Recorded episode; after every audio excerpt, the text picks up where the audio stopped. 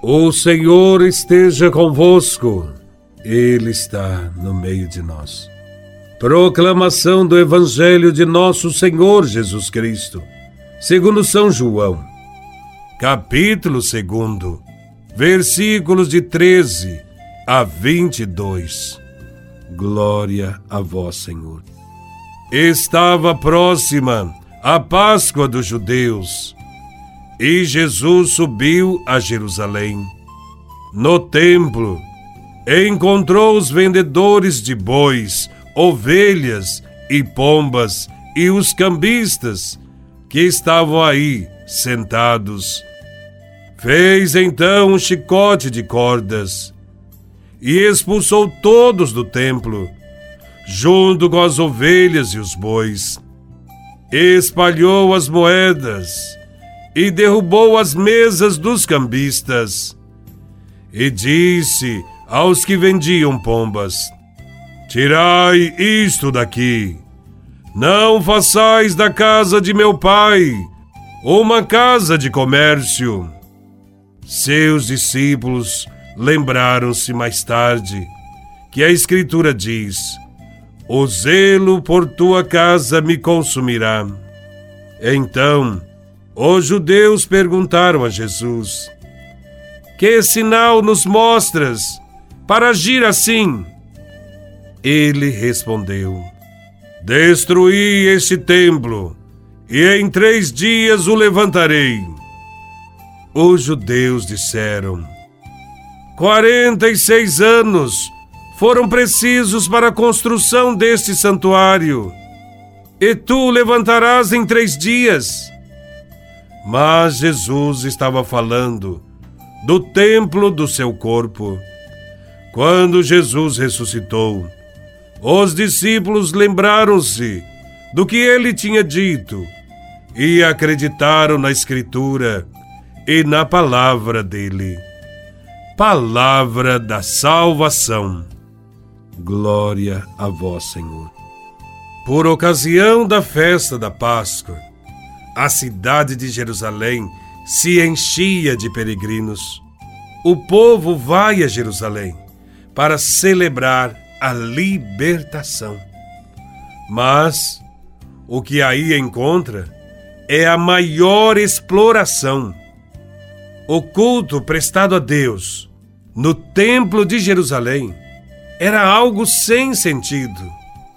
Ao transformar a casa de Deus num mercado, os líderes judaicos tinham suprimido a presença de Deus. A Páscoa não é mais a festa do povo que celebra e revive a libertação, mas a festa das lideranças exploradoras, que se aproveitam do momento para oprimir ainda mais o povo. O Evangelho nos traz um alerta. Jesus não veio compactuar com uma religião exploradora, alienadora e que faz alianças com os poderosos que oprimem o povo. Deus não age sob as ordens do dinheiro, como pregam alguns falsos profetas. O Evangelho mostra Jesus usando um chicote. A partir de agora, ninguém mais poderá defender um culto ou uma religião aliada com a exploração do povo. Jesus expulsou do templo bois, ovelhas, pombas, animais usados nos sacrifícios que o povo oferecia a Deus expulsando-os do templo, Jesus está declarando inválidos todos esses sacrifícios, bem como é inválido o culto que se sustenta graças à exploração. Deus é o aliado do povo pobre. Ao longo da história, sempre denunciou, por meio dos profetas, a exploração do povo pela religião. Ele é o Deus que ouve o clamor dos marginalizados, dos explorados. Mas a religião proclamada no Templo de Jerusalém afirma justamente o contrário. Esta religião proclama que para ser ouvido, Deus precisa ser comprado por meio de sacrifícios ou através de doações de dinheiro. A ira de Jesus tem toda a razão de ser. Diante do que Jesus fez, os dirigentes religiosos tentam intimidá-lo, perguntando: Que sinal nos mostras para agir assim?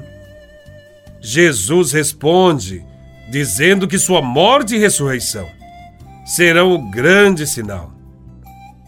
Temos aqui o centro do Evangelho. Jesus não só aboliu os sacrifícios do Templo de Jerusalém, mas também decretou que o fim do templo já chegou. Agora é por meio do seu corpo, morto e ressuscitado, que o povo se encontra com Deus para celebrar a Páscoa da libertação. O mais notável aqui é que Jesus se apresenta como novo templo. O templo representava a morada de Deus, o lugar onde Deus se revela e onde se tornava presente no meio do seu povo. Jesus é, agora, o lugar onde Deus reside, onde se encontra com os homens e onde se manifesta ao mundo. Jesus é Deus vivo, presente neste mundo nas palavras e no gesto de Jesus, Deus revela-se aos homens e manifesta-lhes o seu amor. Oferece aos homens a vida plena, faz-se companheiro de caminhada dos homens e aponta-lhes caminhos de salvação. Somos, assim, convidados a olhar para Jesus e a descobrir nas suas indicações no seu anúncio, no seu evangelho, a proposta de vida e de salvação que Deus nunca desistiu de nos apresentar. Qual é o verdadeiro culto que Deus espera? Evidentemente, não são os ritos solenes e pomposos, vazios e estéreis e balofos. O culto que Deus aprecia é uma vida vivida na escuta das suas propostas, que se traduz em gestos concretos de doação, de entrega, de serviço simples e humilde aos irmãos. Quando somos capazes de sair do nosso comodismo e da nossa autossuficiência para ir ao encontro das pessoas, não para explorá-las, mas para ajudá-las então estamos dando uma resposta adequada ao amor e à generosidade de Deus para conosco. Aprendamos a amar a Deus e aos irmãos.